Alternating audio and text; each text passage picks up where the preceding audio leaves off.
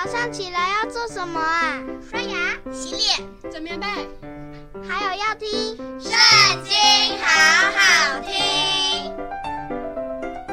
大家好，又到我们读经的时间喽。今天我们要读的经在《历代志下》第四章。他又制造一座铜坛，长二十肘，宽二十肘，高十肘。又筑一个铜海，样式是圆的，高五肘，径十肘，为三十肘。海周围有野瓜的样式，每肘十瓜，共有两行，是铸海的时候铸上的。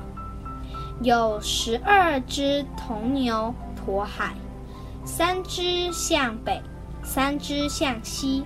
三只向南，三只向东，海在牛上，牛尾向内，海后一掌，边如杯边，又如百合花，可容三千巴特。又制造十个盆，五个放在右边，五个放在左边，现凡祭所用之物，都洗在其内。但海是为祭司沐浴的。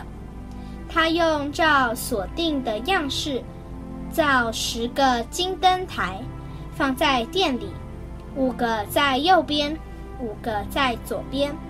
又造十张桌子，放在殿里，五张在右边，五张在左边。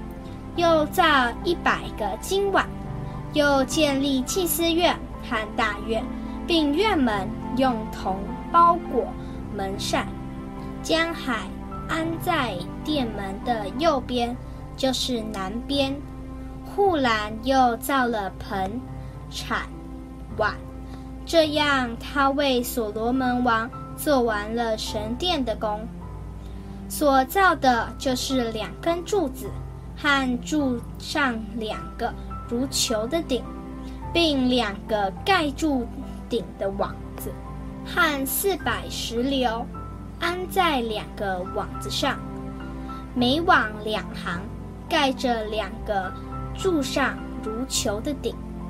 盆座和其上的盆，海和海下的十二只牛，盆、铲子、肉叉子，与耶和华殿里的一切器皿，都是巧匠护栏用。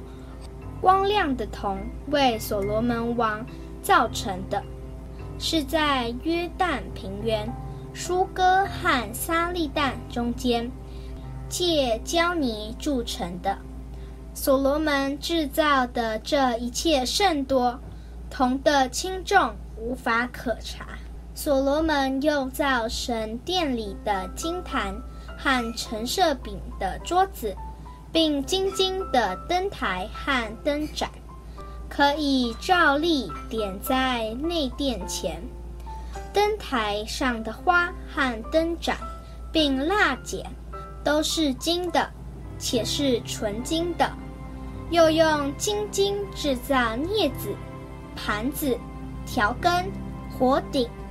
至于殿门和至圣所的门扇，并殿的门扇。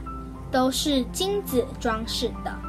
今天的影片就到这边告一段落，下次记得和我们一起听圣经，好好听哦，拜拜。